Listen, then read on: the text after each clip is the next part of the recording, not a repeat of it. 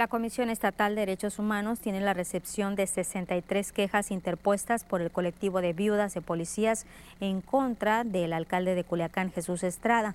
Álvarez Ortega señaló que desde esa comisión emiten recomendaciones a todas las instancias para que se busquen estrategias y que modifiquen sus prácticas. Bueno, en el caso particular de las, ah, de las quejas eh, en materia de seguridad pública, pues por malos tratos de los elementos que componen la corporación, de detenciones arbitrarias que se hacen, en términos generales.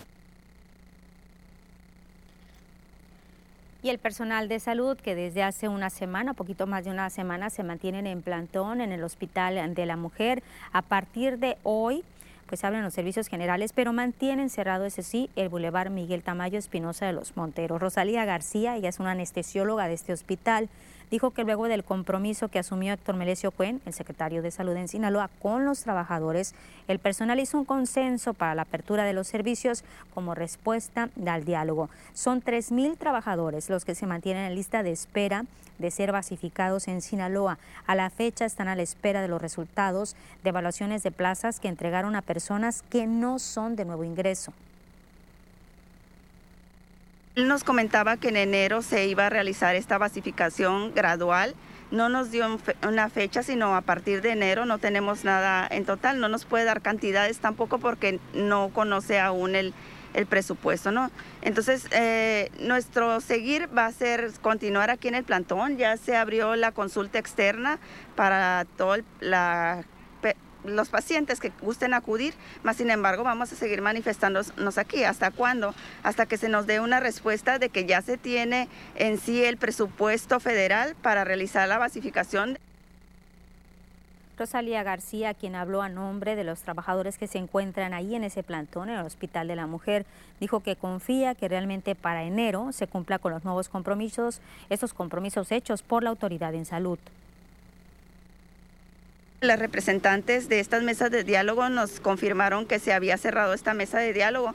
No sabemos si tenga que ver por no haber aceptado esa propuesta y levantar el plantona por el compromiso que hizo el maestro Cuen, ¿verdad? Pero al parecer ya se cerraron esas mesas de diálogo, entonces nosotros seguimos confiando en la palabra del maestro Cuen, más sin embargo queremos que se vea realizado ese, ese recurso que se va a mandar por la federación.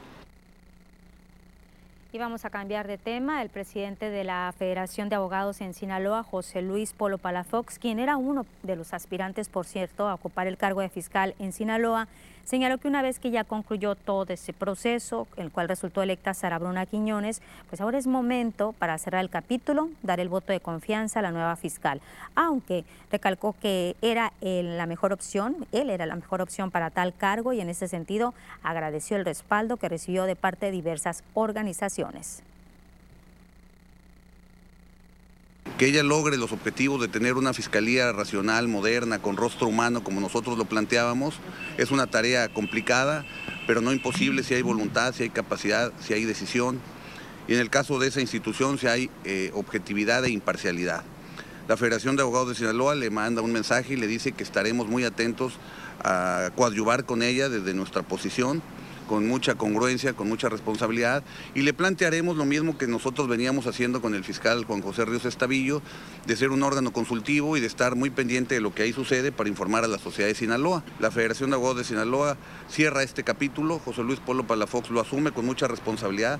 Por supuesto que yo sostengo que era la mejor expresión para ser fiscal de Sinaloa pero al final del camino no se dio y yo seguiré este, en mis trabajos como representante de esta organización.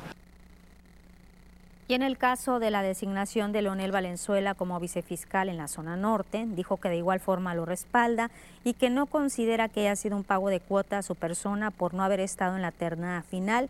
De igual forma señaló que estarán señalando las cosas que consideren que no se hagan bien. Pues al final del camino yo creo que Leonel Valenzuela es un hombre muy reconocido, tiene muchos años de su ejercicio profesional, es un académico contumaz y la verdad que yo como presidente y todos los que formamos la Federación de Agos de Sinaloa estamos muy muy satisfechos de ese nombramiento. Y por supuesto también lo invitamos a que cumpla cabalidad con las instrucciones que seguramente le dio la fiscal el día de ayer antes de tomarle protesta y que eventualmente se circunscriben en un plan estatal de desarrollo que habrá de enmarcar el doctor Rubén Rochamoya. Yo este, estoy muy contento porque recayó en, en un abogado de del norte de Sinaloa y de los Mochis y al final del camino pues tiene una gran responsabilidad y un gran reto. Este, nosotros estaremos pendientes de su trabajo, si lo hace como debe hacerlo, lo aplaudiremos y si no, créanlo que seremos los primeros en señalar lo que ahí suceda. La zona norte de aquí de Culiacán desde hace un tiempo pues se ha convertido en uno de los focos eh, principales en el tema de inseguridad, una serie de eventos que se han registrado y obviamente que han llamado la atención de las autoridades competentes, por lo que desde la mesa de coordinación se ha determinado implementar un operativo coordinado en ese sector de la ciudad. Van a participar tanto corporaciones municipales, estatales y federales. Cabe señalar que apenas el fin de semana, este fin de semana pasado, un grupo armado disparó contra las cámaras de videovigilancia ubicadas en ese sector. No es la primera ocasión que ocurre, además de la serie de decomisos de droga, de personas y enfrentamientos que han ocurrido en esa parte de Culiacán. Tenemos un, trabajo ahí eh, de manera interinstitucional con, eh, obviamente, participando fuerzas municipales, eh, Policía Estatal, el Ejército y la Guardia Nacional, y este, esta actividad eh, para reforzar la seguridad en esta área que te estoy comentando va a ser encabezada eh, por el director de la unidad preventiva, el capitán Miguel Ángel, que ya tiene la instrucción, ya se hizo la coordinación y a partir de hoy vamos a iniciar con esta actividad en el sector que te comenté. Recorridos disuasivos en presencia con, eh, con en fuerza, ¿verdad? Como te vuelvo a comentar, con personal de Guardia Nacional, participa también Policía Estatal y el Ejército. Acompáñame a una primera pausa en las noticias Culiacán. Regresamos con más información. Les recuerdo que estamos transmitiendo en el Facebook. No se vaya.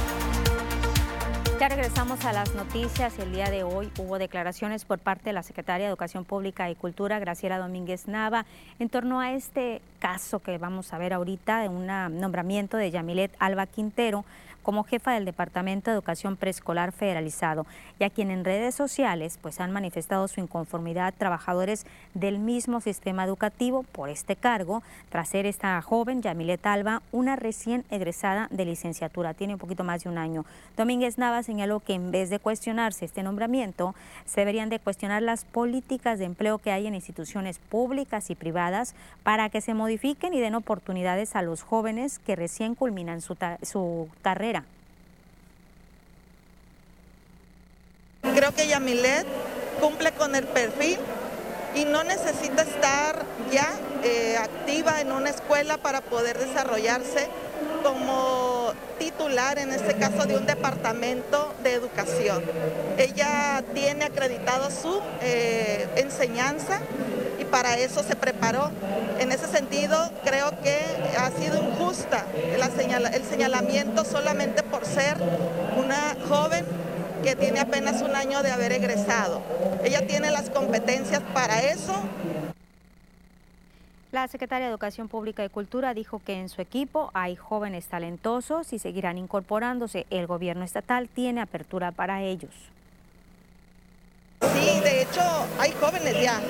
Se ha focalizado en Yamilet, no lo entiendo por qué pero sí hay varios jóvenes que están ingresando, no solamente en el área educativa, sino tenemos una subsecretaria de Seguridad Pública que es muy joven. Y, eh, o sea, y tenemos ahí en otras áreas que ya se están incorporando jóvenes. Este gobierno tiene apertura para eso. Y el rector de la Universidad Autónoma de Sinaloa, el doctor Jesús Madueña, señala que hay buenas expectativas para el cierre del año en la universidad, hablando de recursos. El rector de la UAS, Jesús Madueña Molina, tiene buenas expectativas para el cierre de año en la universidad. Comentó que avanzan las gestiones entre autoridades federales y el gobernador Rubén Rochamoya. Estamos totalmente este, optimistas. Eh, viene un cierre de año con mucha certidumbre. Estuve el viernes, el jueves y viernes en Tijuana en reunión de Anuyes. Me tocó ahí reunirme con el doctor Concheiro y con Carmen Rodríguez y eh, la misma disposición y el acuerdo, la propuesta la tienen ellos firme y están ya platicando con el señor gobernador. El sábado se reunió en México el doctor Concheiro con el señor gobernador, me comunicó el día de ayer que había muy buenos acuerdos, así me dijo el doctor Concheiro. Madueña Molina destacó que requieren para cerrar el año 600 millones de pesos para el pago de aguinaldo. Además, estima no hipotecar presupuesto del 2022. La idea es no pedir préstamos en el próximo año. Eh, algo así como cerca de 7 mil millones de pesos. ¿Y están pidiendo un 16% de...? Bueno, ese, ese es el recurso total. Ese es el recurso total. Estamos, sí, alrededor de, perdón, son alrededor de 5 mil, cerca de 6 mil millones de pesos. Estamos pidiendo un incremento porque recuerden que nosotros eh, cumplimos con una de las premisas que establece la Ley Federal de Educación, que es cobertura universal. Ya la tuvimos este año, ¿eso qué nos demanda? Pues contratar más profesores, informan para las noticias TVP, edición de Margot Turán, reporta Lupita Camacho y al rector se le entrevistó en la inauguración de un evento, de una expo, Expo Servicios UAS 2021, donde se instalaron 37 stands, esto en el edificio central, stands de diferentes áreas del conocimiento, mostrando la capacidad de especialización, estudio y aplicación de los conocimientos que se generan ahí en la universidad. Esta expo tiene el eslogan este año del conocimiento y experiencia de la UAS al servicio de la comunidad. El rector Jesús Madueña dijo que las instituciones de educación superior tienen dos misiones brindar servicios a la comunidad y transferir conocimientos adquiridos. Destacó que la Expo Servicios es el escenario ideal para la presentación del catálogo de servicios. Al estar convencidos de que el conocimiento no es para guardarse, sino para ponerse a disposición de la gente, en la UAS hemos elaborado el catálogo de servicios en el que se incluye la diversidad de opciones que tenemos para atender los temas prioritarios de la agenda estatal y de los municipios de México. Es un documento donde, donde se sistematiza la capacidad instalada en laboratorios, campos experimentales, experiencias de investigación social, creación de prototipos y demás estrategias para impulsar el desarrollo en todos sus ámbitos.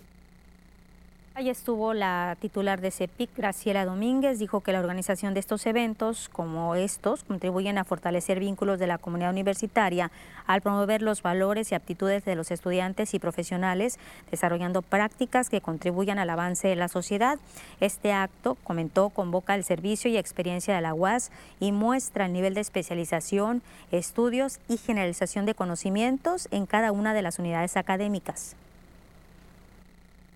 Con toda seguridad, el catálogo y la exposición que hoy se inaugura serán una oportunidad para que la institución expanda sus fortalezas, pues también la ocasión, pues es también la ocasión para emprender acciones innovadoras de parte de la comunidad estudiantil, docente y de la comunidad universitaria en general, para buscar cubrir las necesidades justamente de los sectores público, social y privado, elevando la calidad de la prestación de servicios universitarios. Y ya en entrevista señaló la titular de la CEPIC, Graciela Domínguez, que no se han incrementado los casos de COVID en las escuelas aquí en Sinaloa tras este regreso a clases presenciales. No han repuntado los casos de COVID en escuelas tras el regreso a clases presenciales, señaló Graciela Domínguez Nava. La titular de CEPIC dijo que el porcentaje de casos que se han registrado no es para generar alarma, son casos aislados. Recordó que la semana pasada cerraron con tres casos en niños en distintas escuelas, así como algunos docentes. Hemos detectado más contagios de docentes que están en clases virtuales, porque también estamos monitoreando esa parte.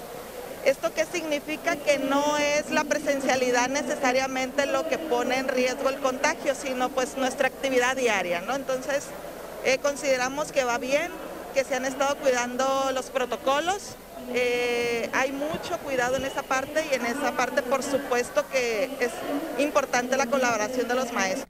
Domínguez Nava dijo que se tiene un registro de 1.550 escuelas que están dando clases de manera virtual y ya rebasaron un 50% de escuelas en presencialidad. El gran problema, señaló, es que no se tenía una base de datos por escuelas. Todo lo que se informaba era a partir de muestras representativas y ahora se están haciendo un diagnóstico de los planteles educativos. Lo que estamos ahorita nosotros es haciendo una radiografía muy precisa de estas 1.552 que todavía están en clases presenciales para de manera particular atender la situación concreta de cada una. Eh, tenemos una meta de que al menos una tercera parte, que representan arriba de 500, podamos resolver sus problemas de infraestructura para que el día primero de diciembre puedan reanudar clases presenciales. Informan para las noticias TVP, edición de Margot Turán, reporta Lupita Camacho pues destaca Graciela Domínguez que los casos que se han registrado es el maestro, llama la atención que están dando clases de manera virtual. Son aislados los casos entonces que se han registrado o los que han llegado ante la CEPIC, eh, casos de COVID aquí en la entidad tras este regreso a clases presenciales. Y vamos a hablar de COVID, pero ahora de números, de las estadísticas a nivel nacional. Así está el panorama en México. Casos confirmados 3.851.079, sospechosos 554.595, negativos 7.224.601, fallecidos 292.573, 332 nuevos fallecimientos, recuperados 3.214.630 y casos activos 17.590. Veamos Sinaloa. Los casos confirmados 74.479, 672 sospechosos, 8.886 fallecidos, 65.375 recuperados, 11 nuevos fallecimientos en las últimas horas. ¿Los municipios cómo están?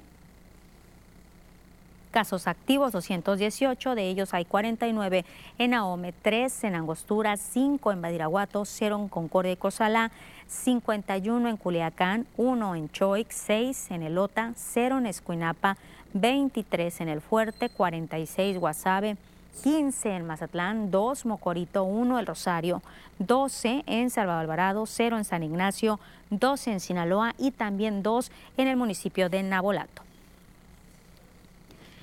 Y la COEPRIS está haciendo un llamado a los empresarios para que den a conocer, que den todos los datos a los verificadores. Es que es no nada más a los empresarios, es al propietario, al responsable, encargado u ocupante de cualquier establecimiento comercial sujeto a una verificación sanitaria que deben facilitar la labor del personal de COEPRIS. El titular de COEPRIS, Luis Alonso García, advirtió que la obstaculización a esta actividad constituye una falta que amerita sanción de acuerdo con el artículo 400 de la Ley General de Salud. Esta sanción contempla medidas de seguridad como la suspensión de trabajo o servicio temporal que podrá ser total o parcial y se va a aplicar por el tiempo estrictamente necesario para corregir estas irregularidades. Y voy a retomar este tema del COVID, decirles también, recordarles que hay un centro de vacunación permanente, no nada más en Culiacán, también hay en Ahome y en Mazatlán. ¿Cómo está aquí en Culiacán? Pues esta afluencia es regular. Ha registrado este módulo de vacunación que ha sido instalado en Culiacán para inmunizar a quienes estén pendientes de recibir primeras y segundas dosis de AstraZeneca y segunda de Sinovac. La Secretaría de Salud ha dispuesto colocar tres módulos permanentes en Sinaloa para que toda la población mayor de 18 años sea vacunada contra el COVID. Repito, uno en Ahome, otro en Mazatlán y otro más aquí en Culiacán. Aquí, en la capital sinaloense, están las instalaciones de la novena zona militar. Reciben a la población de 9 de la mañana a 3 de la tarde. Fue instalado el día de ayer y estará abierto hasta el próximo domingo 21 de noviembre. Nos vamos a pausa, no se vaya, seguimos transmitiendo en el Facebook las noticias de Peculiacán. Volvemos.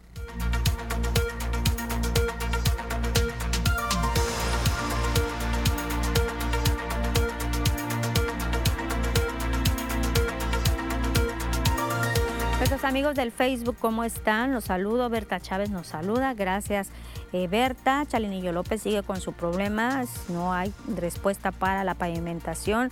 Bueno, Gracias a todas las personas que se están uniendo. Recordarles estos centros o módulos de atención permanente por si usted todavía falta o tiene algún conocido que falte de aplicarse alguna vacuna lo puede hacer. Buenas tardes, nos dice Arnulfo Torres, el relajamiento ciudadano es total, da miedo ver a la gente en el centro sin cuidado alguno y me imagino lo que será de presentarse una cuarta ola como ocurre en Europa. Esto está latente en México y saludos. Sí, yo no quiero pensar qué va a suceder en enero con otra ola de contagios de COVID porque estamos demasiado relajados. Ya van a empezar las fiestas, ya van a empezar a llegar nuestros familiares y entonces sí, hay algunos que sí se están cuidando, que nos estamos cuidando, pero nunca se sabe dónde vamos a contraer este virus. Regresamos a las noticias, ahorita vuelvo al Facebook.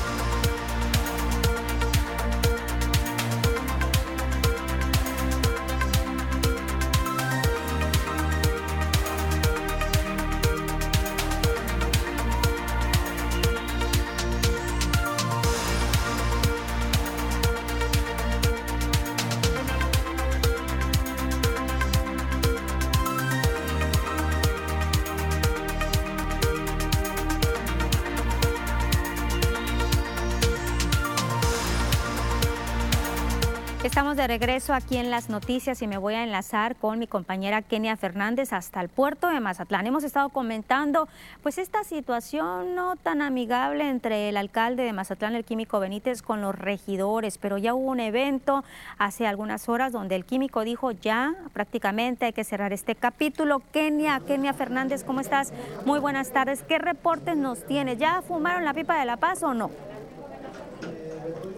Lupita, muy buenas tardes, qué gusto saludarte. Pues no, esperemos que eso suceda en unos minutos más. Decirte que nos encontramos al interior de la sala del Cabildo Municipal, donde en estos momentos acaba de dar inicio esta sesión de Cabildo.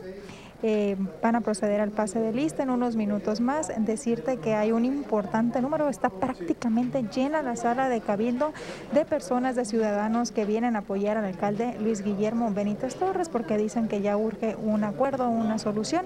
Y bueno, te repito, son fácil, son cientos de personas las que acaban de ingresar a esta sala de cabildos y bueno, pues vamos a ver qué es lo que sucede, si realmente se llega a un acuerdo en esta sesión. Ya van más de 15 días y no se ha podido nombrar al secretario del ayuntamiento, al tesorero y al oficial mayor. Estaremos pendientes en unos minutos más con todos los detalles de lo que suceda en esta sesión de Cabildo. Esta información hasta el momento, Lupita. Oye, Kenia, ¿qué dicen los regidores al respecto? Tampoco han dado su brazo a torcer, obviamente, pero ¿hay disposición de perdida al diálogo? Es lo que ellos dicen recientemente, bueno, todo el tiempo ellos han dicho que se mantienen abiertos al diálogo, el alcalde también dice lo mismo, pero los acuerdos no los vemos, Lupita, ahí, está pasando algo. Te repito, esta pues creemos que pudiera ser ya la sesión en la que por fin se llega a un acuerdo después de más de dos semanas. Los regidores, bueno, ya escuchamos los abucheos por parte de los ciudadanos que vienen a apoyar al químico. Y bueno, te repito, vamos a esperar a ver qué es lo que sucede en esta sesión de Cabildo. Me imagino que va a ser maratónica la sesión, Kenia. Estamos hablando de ya 18 días prácticamente de la administración del químico Benítez allá en el puerto de Mazatlán y todavía hay funcionarios y funcionarios importantes, sobre todo en el área de seguridad, que nos han dado un nombramiento. Sí, son funcionarios de primer nivel bastante importantes que de hecho debido a que no hay nombramiento de esos funcionarios es que no se han realizado algunos proyectos. De hecho acabamos de escuchar que están los 14 ediles, así que va a continuar esta sesión de Cabildo Lupita. Pues te agradecemos el reporte, eh, Kenia, pendientes por supuesto de lo que surja tras esta sesión, este, este encuentro entre el alcalde y regidores. Pendientes, Lupita. Buenas tardes. Buenas tardes. Kenia Fernández, desde el municipio de Mazatlán, le decía, pues todavía no llegan acuerdos el alcalde y regidores y aún faltan nombramientos que darse de primer nivel. Y acusa a Roxana Rubio violencia política de género al interior del PAN para el desarrollo de las campañas para suplir la presidencia. Ella es candidata a presidir el PAN en la entidad. Señaló que al ser una primer contienda encabezada por mujeres, se debe mostrar la civilidad política, por lo que así se propuso o está proponiendo un pacto de sororidad. Roxana Rubio acusó que existen algunos señalamientos para su persona, así como publicación de fotografías que han compartido, que se han compartido entre la militancia panista. El día 19 de noviembre, mañana, inicia el periodo de campaña al interior del PAN lleve una contienda eh, de imparcialidad, para que se lleve una contienda lo más civilizada posible. Esa es la, idea de esta conferencia de, prensa el día de hoy. Mañana vamos, vamos, empezando, mañana es el arranque de campaña, va a durar prácticamente 40, 40 días, la elección es el 19 de diciembre. Y antes de empezar, pues sí, pues sí estoy haciendo un, exhorto, como ya lo mencioné, de sororidad para que todo sea eh, en civilidad lo más posible. Y bueno, también allá en el fuerte hay declaraciones con la administración actual y la alcaldesa, exalcaldesa, pues Nuria, de que habla Nuria, Nuria Ramos que si había dejado o no recursos en las aras municipales, en las arcas municipales, ¿qué fue lo que dicen al respecto? ¿Cómo está actualizada esta información? Lo invito a ver lo siguiente. Luego de las declaraciones que diera a conocer la exalcaldesa del municipio del Fuerte, en donde negara las acusaciones que se han vertido en su contra por los supuestos 501 pesos que dejó en las arcas del municipio, el presidente municipal actual, Gildardo Leiva, mantiene dichas acusaciones, ya que asegura que la situación en la que dejó el municipio es crítica. El alcalde manifestó que Nubia Ramos continúa mintiendo la ciudadanía del fuerte, tratando de defenderse y para evitar especulaciones, señaló que el Cabildo en pleno autorizó la realización de una auditoría especial para conocer la situación real de las finanzas.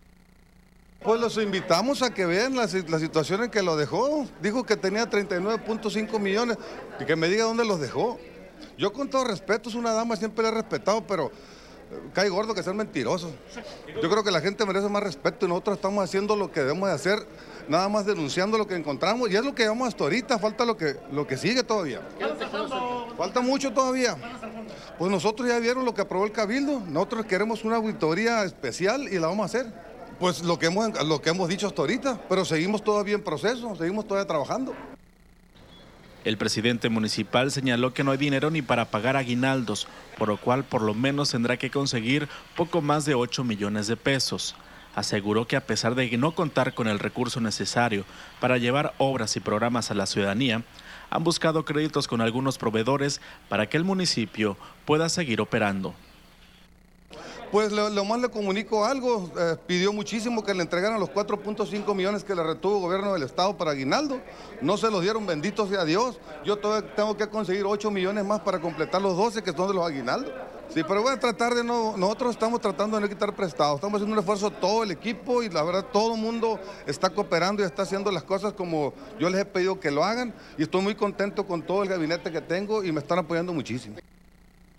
Con imágenes y edición de Francisco Ayala para la Noticias TVP, Alfredo Padilla.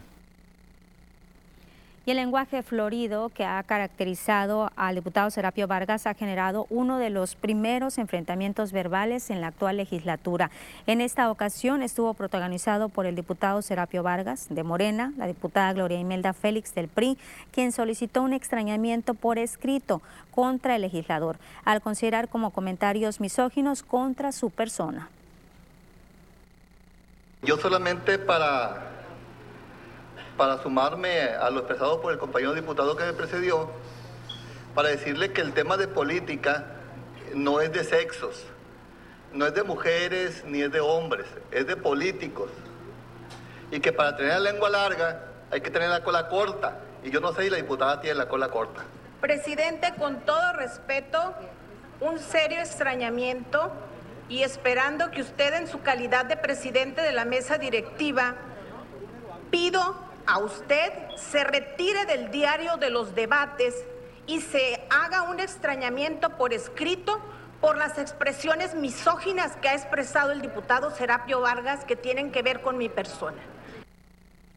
El enfrentamiento verbal se originó porque la diputada priista solicitó que le pusieran atención cuando participaba desde la tribuna mientras hablaba a favor de una propuesta para acabar con la discriminación de la mujer. El presidente de la mesa directiva del Congreso del Estado, eh, René Bojorques, manifestó que se ha hecho un llamado de atención al diputado Serapio Vargas, ya que es un tema delicado porque estas expresiones pueden ser consideradas, dependiendo de la interpretación que se le dé, como violencia política de género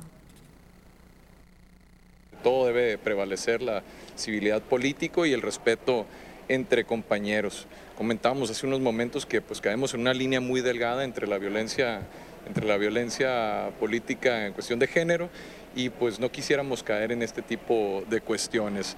Eh, ahorita fue un comentario, pero después pudiera ir escalando más. Se hace el llamado al diputado no lo calificamos como violencia, pero está dentro de una línea muy delgada que pudiera darse de esa manera. Es cuestión de interpretación de cualquiera de las partes para decir si es o no. Ah, vamos a ver ahí con la mesa directiva y Secretaría General para hacer ya el, llamado al, diputado para que se conduzca de una manera respetuosa con sus compañeros y en especial pues con las compañeras.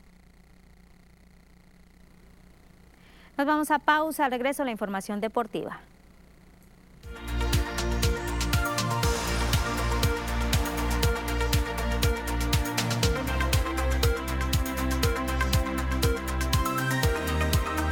Seguimos en el Facebook transmitiendo. Gracias a todas las personas que nos están acompañando y también por sus comentarios. Ya me extrañaba a mí, de verdad, eh, ya se me hacía tarde para que no existiera una polémica de declaraciones de Serapio Vargas. Ya lo conocemos como es a veces definitivamente no tiene un filtro. Eh, aquí no me estoy poniendo ni a favor ni la diputada, ni a favor tampoco del mismo Serapio, ni en contra de ninguno de los dos diputados, pero sí, pues ya ese tipo de situaciones creo que no se vale. Coincide conmigo el señor Arnulfo Torres, dice Lupita, ya no extraña estas actitudes de Serapio Vargas, para todos tienen, qué bueno que se le ponga un alto. Pues vamos a ver qué es lo que sucede, Arnulfo, allá en el Congreso del Estado, ahí está ya el presidente de la mesa directiva eh, diciendo pues que sí, sí va a haber algo al respecto, que sí va a ser un llamado de atención, obviamente no es lo que se quiere de parte de Gloria Imelda Félix, quiere un extrañamiento, Vamos a ver si se detiene un poquito, aunque yo, la verdad, lo dudo. Regresamos a las noticias, nos espera Visaí y los deportes.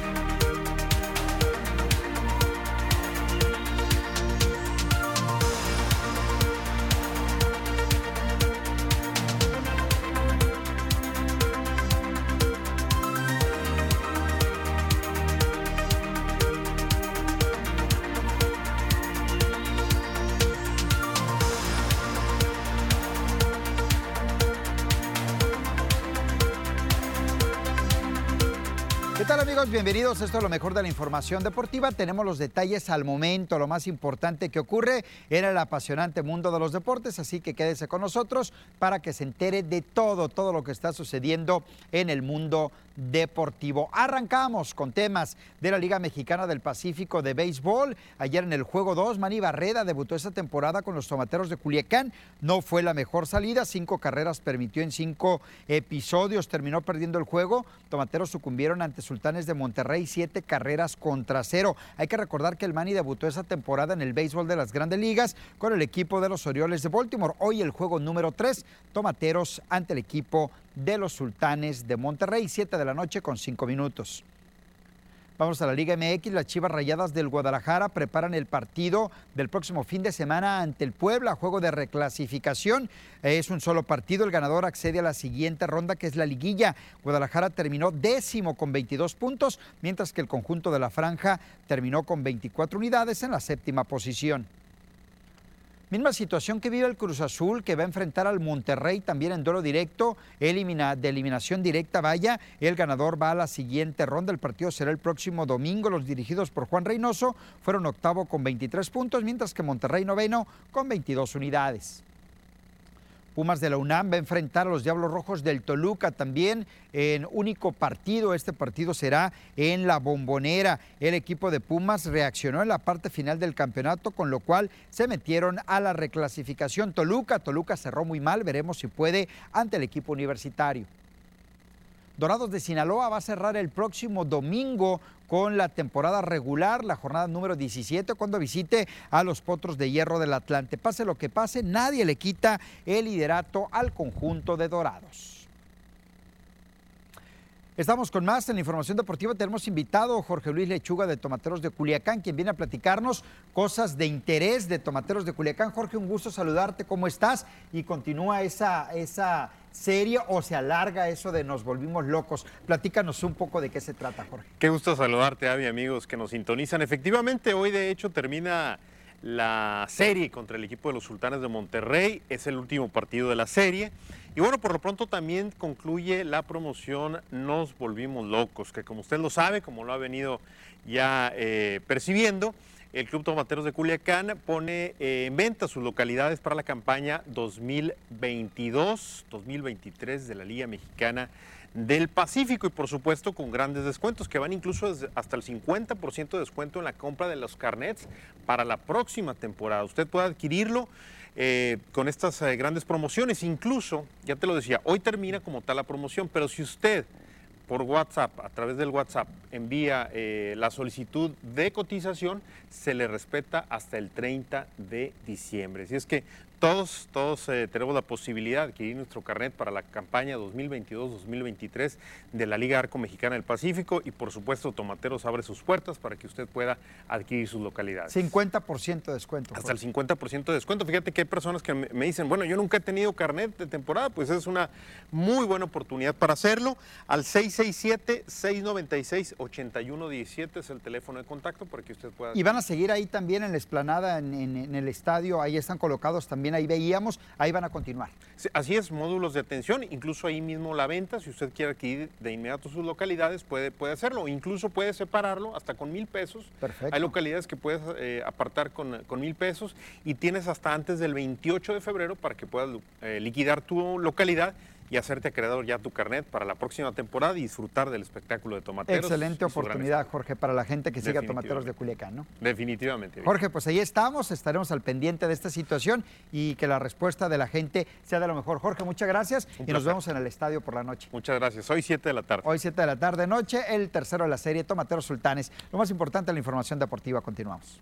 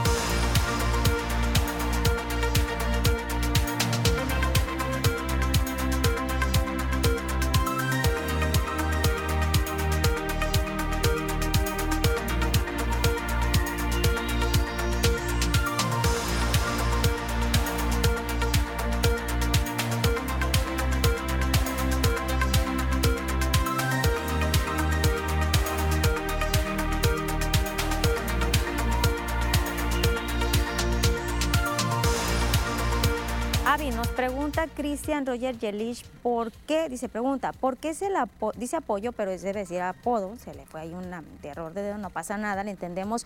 De Netillo Arredondo a Ernesto Arredondo. Hubo una polémica, yo sé, que incluso lo aclararon en la mañana, ¿verdad? Con Yasmín Tapia. Lo, Tú lo sí que pasa es que la polémica lo hace la gente, como dicen, es que criticaban que, que falta de respeto. No, dice Netillo, A a, mí me gusta, que me digan así. claro. Es un nombre artístico, así déjenlo, como el nombre artístico del Netillo. Además decirles, digo, yo no estoy para hablar de alturas, ¿verdad? Porque también soy petit, Sí, aunque en la chiquito, tele de repente nos dicen que nos vemos más altos, pero no. Y Netillo, eso sí te puedo decir, Avi, que está más, chi- más chiquito que yo. Por ahí va, por ahí va la situación. ¿Verdad? Sí, pero, Pero- no pasa nada, no pasa, él mismo lo aclaró, ¿no? Claro, no, e- es, como dices tú, es más la gente que te dice, oye, ¿por qué ese tipo de apodo? Pues Exacto. así le gusta a él y qué vamos a hacer. pasa nada. Y es un hombre artístico, como el a ti de repente te digo, Avi. Pues sí, no pasa nada, que también te llamaron la atención una vez, pero también le digo que no pasa nada. No pasa nada, no. por supuesto. Es como si tú de- me dijeras, ¿verdad? El- no, Así no es. puedo decir. Guadalupe te dijo. A veces, Así otras es, cosas. claro que Oye, sí. Avisaí, expectativas para hoy la serie. No, pues Culiacán ha perdido los dos juegos contra Monterrey. Hoy es el tercero, evitar la limpia, Tomateros de Culiacán. No ha podido, es la tercera serie que se enfrenta contra Sultanes. Todas las ha ganado el equipo de Monterrey. Hoy Culiacán necesita Ay, ganar, si no se ve rezagando en el standing de la Liga Mexicana. Está del difícil entonces, Avi. Más Pues no en el papel no, en el papel no, pero Sultanes le ha tomado la medida a Tomateros. Avi, te vemos Hasta mañana, ya mañana, nos cuentas. por supuesto. Regresamos a las noticias.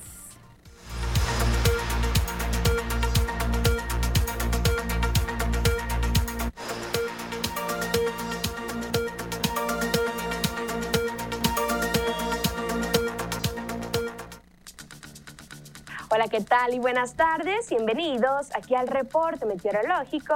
Qué gusto acompañarlos en esta tarde, ya de jueves, casi fin de semana, y damos inicio con el mapa nacional para conocer las temperaturas actuales en algunos puntos importantes del país, comenzando en la frontera en Tijuana. El día de hoy se mantiene despejado con 20 grados, La Paz se mantiene caluroso con 28 grados, Guadalajara con 25, Ciudad de México se mantiene con 20 grados y Acapulco con 29 grados.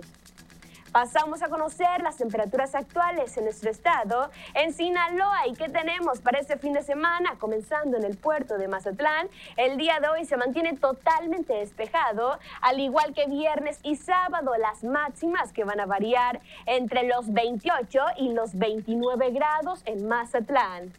En el sector de la capital en Culiacán, el día de hoy se mantiene con 34 grados y tenemos máximas que se van a mantener igual en los 34 grados para la mayor parte de la semana en la capital de Sinaloa.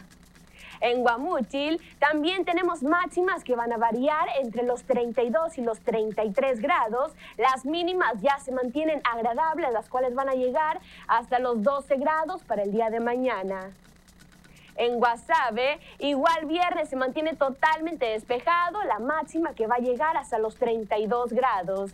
Para finalizar, en el sector de los mochis, actualmente se mantiene con 31 grados y tenemos máximas que van a variar entre los 30 y los 32 grados para los mochis. Respecto a la fase lunar, mantenemos aún en luna llena la salida de la luna a las 17 horas con 6 minutos, la puesta de la luna a las 6 horas horas con 42 minutos, la salida del sol a las 6 de la mañana con 28 minutos y para finalizar la puesta del sol a las 17 horas con 21 minutos. Y antes de finalizar, yo les quiero comentar que este 19 de noviembre seremos testigos del eclipse lunar más largo del siglo. Tendrá una duración de 3 horas y media, el cual lo podremos admirar de las 3 hasta las 6 y media de la mañana, por lo que se recomienda poner tu despertador para poder apreciar de este bello fenómeno. Hasta aquí el reporte meteorológico. Espero que tengan una excelente tarde.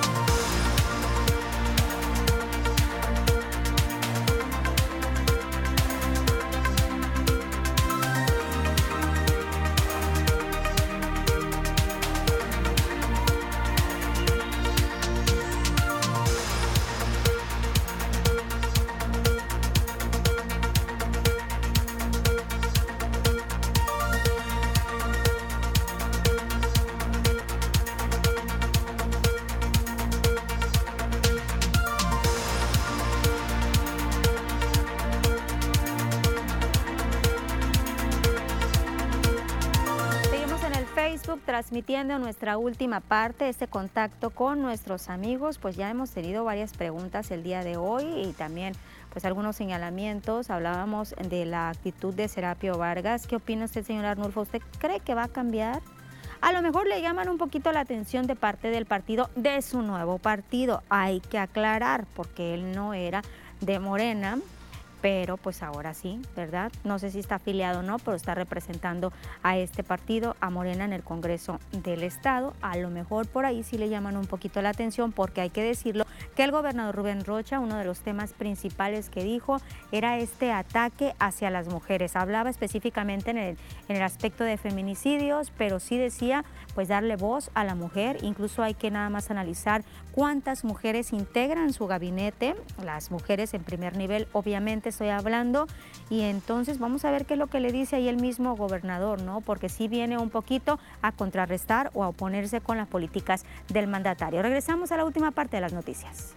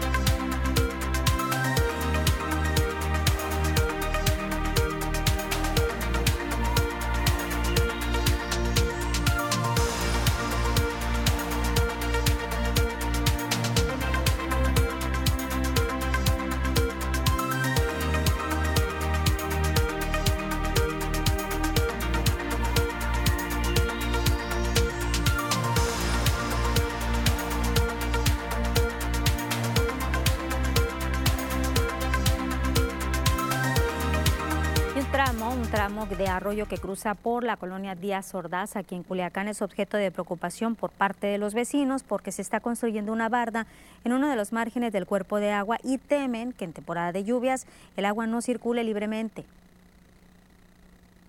Para agarrar su terreno lo que es de él, pues, pero como le digo, es parte del arroyo, no sé por qué le dieron permiso para tapar. Si hiciera un túnel o algo, pues no afectaría nada, al contrario, nos beneficia, pero pues él va a hacer barda y el arroyo se nos va a cruzar para las casas. Hace un mes que empezó la construcción de esta barda en la parte del arroyo que cruza la avenida Hilario Medina. La obra avanza metros adentro hacia donde está la calle Rubén Martí. Este tramo del arroyo serpentea entre esas vialidades y la calle Enrique Colunga y Antonio Ancona. Y estas partes son partes angostas que pueden pues, aumentar el riesgo. Está peligroso. Imagínense, el arroyo desbordar, no tiene, no tiene dónde salir el agua. Se nos vendría a pagar por los terrenos a toda la gente y está peligroso. Con esta información nos despedimos. Gracias por su atención. Nos vemos el día de mañana. Mañana ya por fin viernes, 2 de la tarde. Los espero.